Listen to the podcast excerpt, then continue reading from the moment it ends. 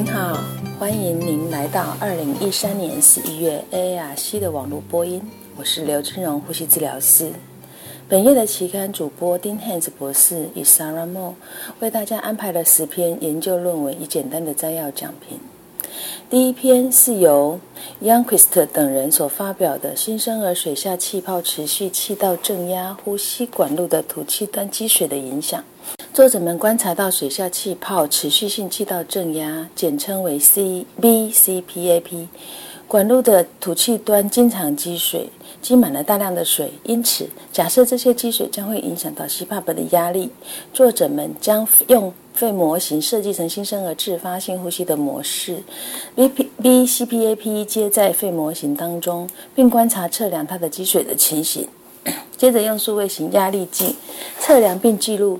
气管压力因为气管积水所造成的气道压力的变化，分别是在 CPAP 流速设定为每分钟四、六、八与十公升，吐气端的积水容积达到零、五、十、十五与二十毫升的时候，测量呼吸道的压力变化，在吐气端以积水二十毫升容积来测量 有施压跟没有施压阀的状况。积水的速度为每小时三点八毫升。当积水达到十毫升以上，呼吸器的坡形会出现明显的改变，而且平均气道压也会显著的上升。施压阀也会有效的，呃，也会有效的弱化它的尖峰道的压力，但仅降低平均气道压零点五到一点五个 cmH2O。所以作者的作者们的结论是，CPAP 在管路端积水的时候会导致病人。的气道压力明显的增加，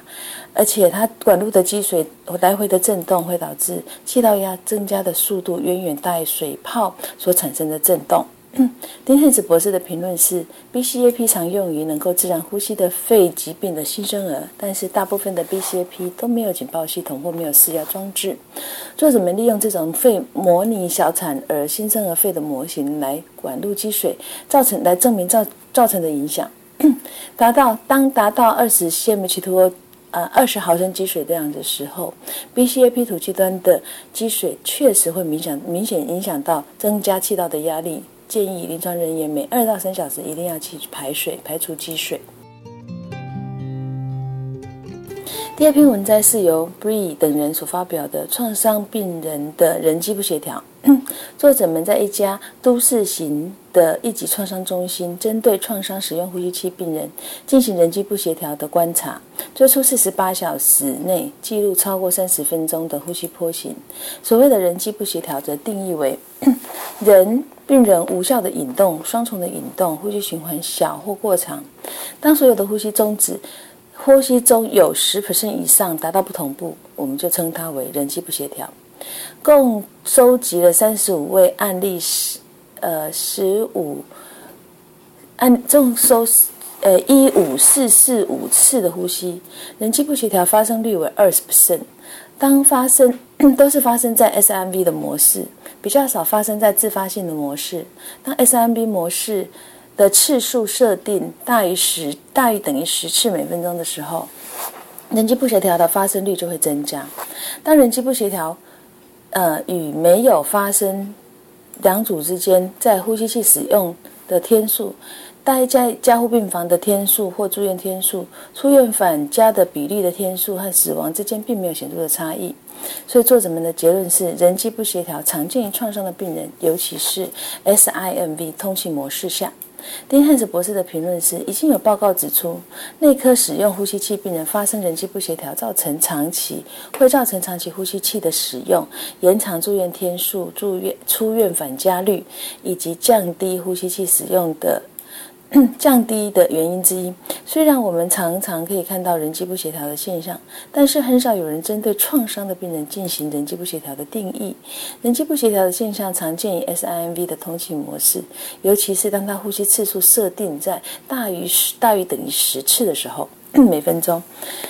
那这个研究带给我们思考是是否要继续考虑 SIMV 这样子的一个通气模式？但是本研究指出，发生人机不协调，并不会。在他的呼吸器的天数、使用天数停留在加护病房天数以及住院天数之间产生和返家比率、死亡率之间产生明显的差异。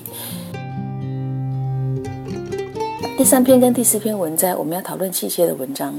第三篇文摘是由轩等人所发表的《尽早做气切的好处》的统合性分析。作者们评估了六篇观察性的研究文章。在这些文章中，是在相同的条件下以电脑搜寻到它的临床数据符合预先定义的收案以及排除的条件。在六个回溯性观察的研究里面，共收集了二零三七位病人。统合性分析的结果建议，尽早接受气切的死亡率、呼吸器使用的时间、加护病房的停留天数、住院的天数都有明显的降低。但是较晚气切和较晚的气切病人的比较，尽早做气切的病人 VAP 发生率并没有下降。所以作者们的结论是在插管后三到七天就可以完成气切。它有虽然有它一定的优点，包括降低 ICU 的死亡率、加护病房的停留天数、住院的天数、加护病房呼吸器使用的天数等。那第四篇文摘是由 Freeman 等人所发表的。气切病人在机构上面，他对资源的支出、管理、死亡率之间的关联。作者们设计了设计分析模式，使用的用于大学健康管理系统协会的资料库。作者们分析资料库中的管理码，来鉴定病人是不是呃有。主要的主诊断为急性呼吸衰竭、程序并发症，出院后的去向以及是否存活相关的资料。那用费用风险调整来评估是否参与学术研究中心的资源强度。那死亡率的风险是以多变量分析来决定，其中包括病人的层级、人口的学的特色、临床的参数以及机构层级的资源强度。作者们共分析了四四一二四人接受器械 percent 有十一 percent，那相当于低强度的资源，在高强度资源学术中的治疗病人有较高的风险。风险包括气切的处置，虽然不同的治疗环境下比较其他医院疾病发症的累积数量的不同。但是高资源强度的学术论医学中心，相较于低资源强度的学术医学中心，都有较高的接受气切并发死亡的案例。所以作者们的结论是：我们不能证明急性呼吸衰竭病人气切处置对医院资源的耗用之间有相关的正相关。丁燕子博士的评论是：尽早气切是否能够改善重症病人临床成效，仍是受质疑的。现在等人收集这六篇回溯性的观察型的研究，然后进行统计统合性的分析后，建议插管后三到七天进行气切可以降低死亡、ICU 停留天数、住院天数、呼吸器使用天数。那 Freeman 等人的研究不能证明急性呼吸衰竭的病人做气切的处置的医院耗用资源与他的处置之间有成效有正相关。第五篇文摘 是由 Vahedi 等人所发表的，在急诊室以 f o r s o m i n e 喷雾治疗当做的传统治疗传统慢性呼吸阻塞性肺病的病人的急性恶化，我们简称为 AECOPD。他病人在辅助疗法的成效。那这是一个双盲性的临床试验的研究。AECOPD 被随机分配，以传统的方式吸入四十毫克的 f o r s o m i 或者是安慰剂。Placebo。那作者分别监测比较吸药前、吸药后一小时的呼吸困难的程度，第一秒用力吐气量、动脉血气分析、血压、心跳、呼吸频率的变化。共受案一百位病人，在两组病人在吸药后都能够得到明显的改善。佛沙麦吸入组的第一秒用力肺活量、呼吸困难严重的程度、动脉血气分析的 pH 值、血平均血压和心跳，在呼吸在吸药之后没有明显都有明显的改善。所以作者们的结论是，ACOPD 使用传统的佛沙麦药物吸入是有好处的。丁汉子博士的评论是：针对 ACOPD 的病人使用佛沙麦吸入药物，当做传统治疗的辅助。这是的研究是一个很好的研究。作者们发现，接受弗洛沙麦吸入之后，呼吸困难程度、肺功能改都有明显的改善。这个显示，过去的研究对弗洛沙麦的治疗在缓解呼吸困难是有它的一定的角色。第六篇文章是由 Brasco 等人所发表的湿气交换设备在设计自发性呼吸器切病人实验室的研究。作者们评估了七种不同的湿热交换器，简称为 HME，在正常体温之下，以不同的每分钟通气容积和流量、氧气流量设定在自发性呼吸器切病人的成效。HME 的成效是。的评估是以肺模型作为设定，每分钟通气量在每分钟五升与十五升，外界式氧气流速分别在零、三、六、十二升每分钟。测量吸气流速在湿与干的环境之下的绝对温度与湿度。另外，分别在零、十二、二十四小时评估它的 HME 的效能，以零与二十四小时评估它的对流速的阻力。结果发现，外加室的氧气流量。由零增加到十二升每分钟，它的温度与绝对湿度也相对的降低。在相同的环境条情况之下，低的每分钟通气容积与温度与绝对湿度较高的每分钟通气量也增加。HME 最佳的效能就是提供温度为二十七点八度 C，绝对湿度为二十六 milligram H 呃 milligram H per liter，在零度 C 二十四。小时之间的效能阻力并没有产生很显著的差异，所以作者们的结论是，用外加式的氧气每分钟通气容积会明显的影响到 HME 的呃温温度与绝对湿度的成效效能。丁汉斯博士的评论是：HME 的湿化设备经常被用在气切自然呼吸的慢性病人，用来使用吸氧吸入气体的良好状态下，是可以维持下呼吸道功能、减少痰液的粘滞。外接式的氧气可以用于大部分气切病人，啊，大部分的气切病人使用外接式氧气的时候都会使用 HME。那作者们发现，这种外接式在每分钟，呃，流速增加，每分钟。通气流速增加的时候，它会影响到影明显的影响到 HME 的温度与绝对湿度的效能。第七第七篇文章是由 The Hell 等人所发表的，ARDS 病人中生长休止基因六蛋白称为 G GAS sigma 六，那血。浆中浓度的特性和 PEEP 设定的影响值，在该研究的目的是根据 PEEP 去设定它的评估 ARDS 病人血浆中的 GAG6 的差异。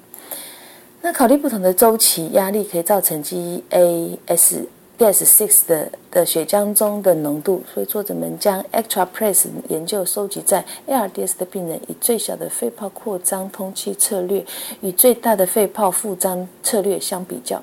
在二零零五年之间，针对来自八个医学中心五十二位病人，使用 ELISA 法，在六天与第三天比较了血浆中的 gas six 的啊以及介白素八和血。管中内生皮素的数字，结果发现血浆中的 gas six 在第六天升高，并且介于白素介白素 C 八简化急性生理计分二和器官功能衰竭感染计分中有明显的相关。在高 PEEP 中，作者们观察到第零天和第三天的 gas six 和介白素八有明显的下降。而且降低 PEEP 组之间则没有发现有这种差异。那所以作者们的结论是，ARDS 病人血浆中的 Gas6 浓度的上会上升，而高 PEEP 通气策略在第三天使用血浆中的 Gas6 和介白素八浓度会下降，两组之间在二十八天的死亡率则没有显著的差异。丁汉斯博士的评论是：Gas6 是一种维生素 K 依赖的蛋白质，它会在内皮细胞和白血球上皮表现。有很多疾病的状态中，该蛋白质都会参与到细胞的生存、移动，以增加它的呃以增生有关的过程。那在这个研究显示，Gas Gas6 ARDS 中会遭受到通气策略的影响，并不能当做死亡率的指标。第八篇文章是由艾迪等和塔比拉等人所发表的。男性吸烟在中度运动后交感神经活动改变。他们针对男性的吸烟观察中运动后交感神经的活化，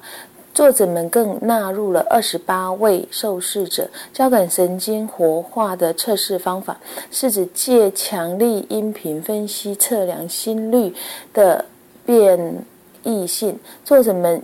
使用积分将非常低的音频低。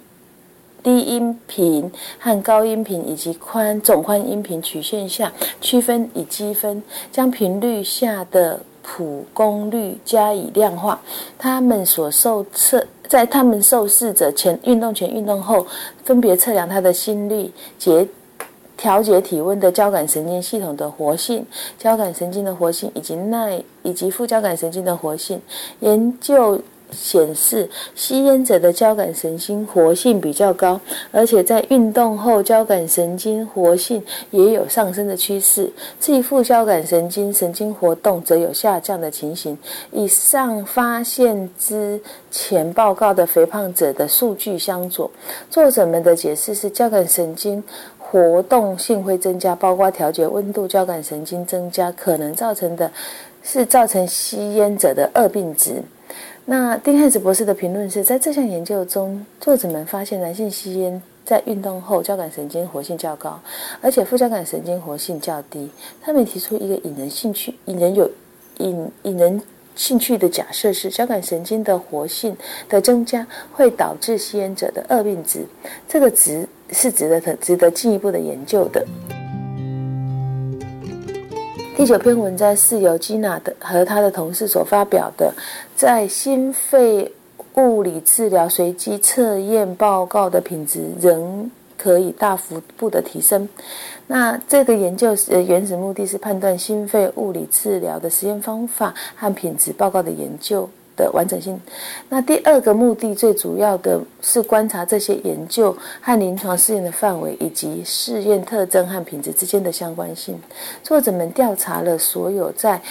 呃所有的 physiotherapy 的 evidence base database 中与心肺物理治疗相关的随机试验，将所有的个别性平均分别下载，包括一个 consult 声明以及特征，以及每一篇研究中摘录出来的。二在这二九七零篇被收录的心肺试验中，EP Pro 平均分数为四点七，其中二点二十七 percent 品质是属于中到高度。而这些研究中的临床状况包括了慢阻肺、心脏疾病、心脏血管疾病、睡眠疾病、周边血管疾病、急性肺部疾病，然后急性重症疾病和其他外科疾病。他用多变量回归式分析显示，由借由 Consult 协议所背书出版的杂志出版年份、试验注册的证据、经费的来源、样本数的描述以及基本主要的结果辨识和 PED RO 的。PDRO 分数的相关，作者们的结论是在评估心肺物理治疗执行和试验报告时，它的品质品质还有很多进步的空间。丁汉斯博士的评论是。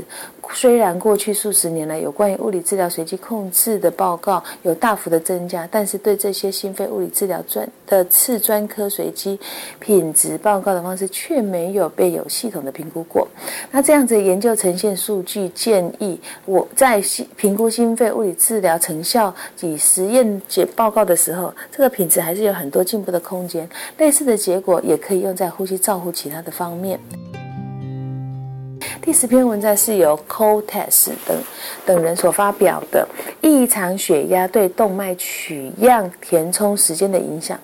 他们的研究是针对有异常血压的病人填充动脉取样器所需要的时间是否成功的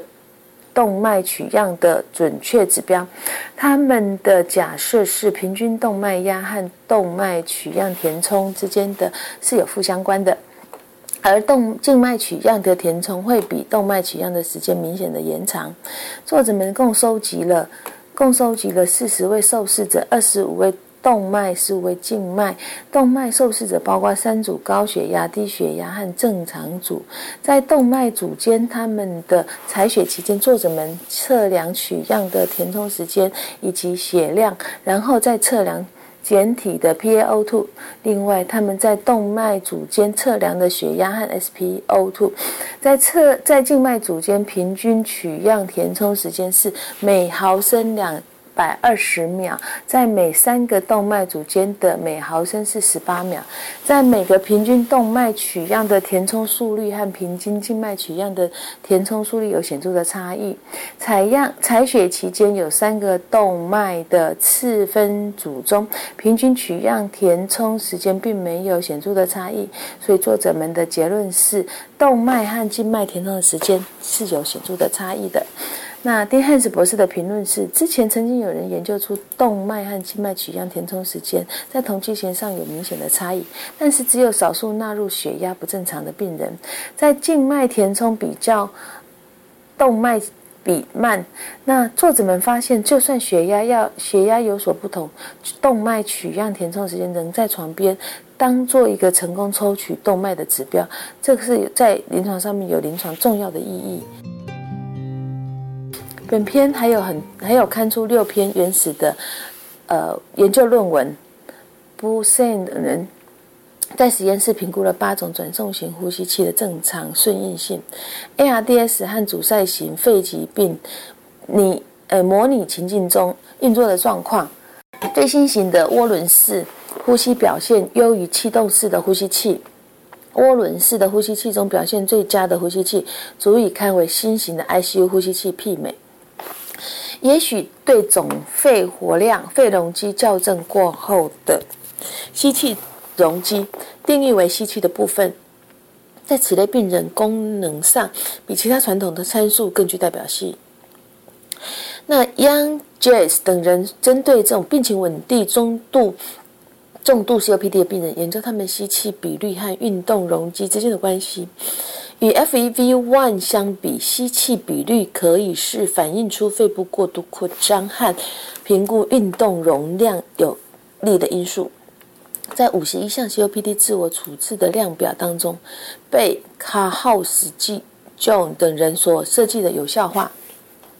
该量表评估了五个面向：症状管理、日常生活管理、情绪管理、资讯管理和自我效能管理。他们发现。该量表评估 COPD 病人的自我照顾能力的时候是可靠的、有效的、最有敏感度的工具。那他们认为可以评估改善 COPD 病人自我管理的良好工具，特别是针对中国大陆湖南地区。控和他的同事在两年期间前瞻性的收集到医院中普通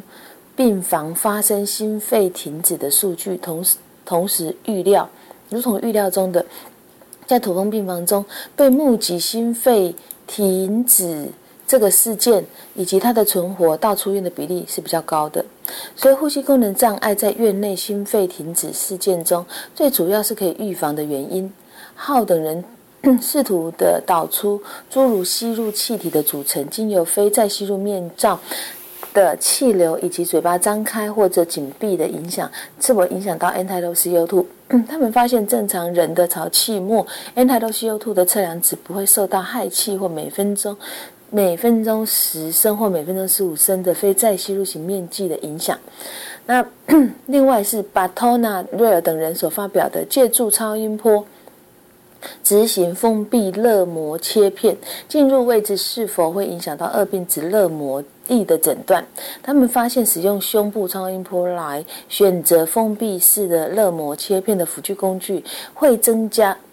获得热膜组织和诊断性价值的机会，由于对二病子肋膜记忆的人来说，使用 Abrams 的针进行诊断性热膜刺激是可以增加七十七的诊断价值，因此也建议使用超声波、超音波来辅助进行热膜切片。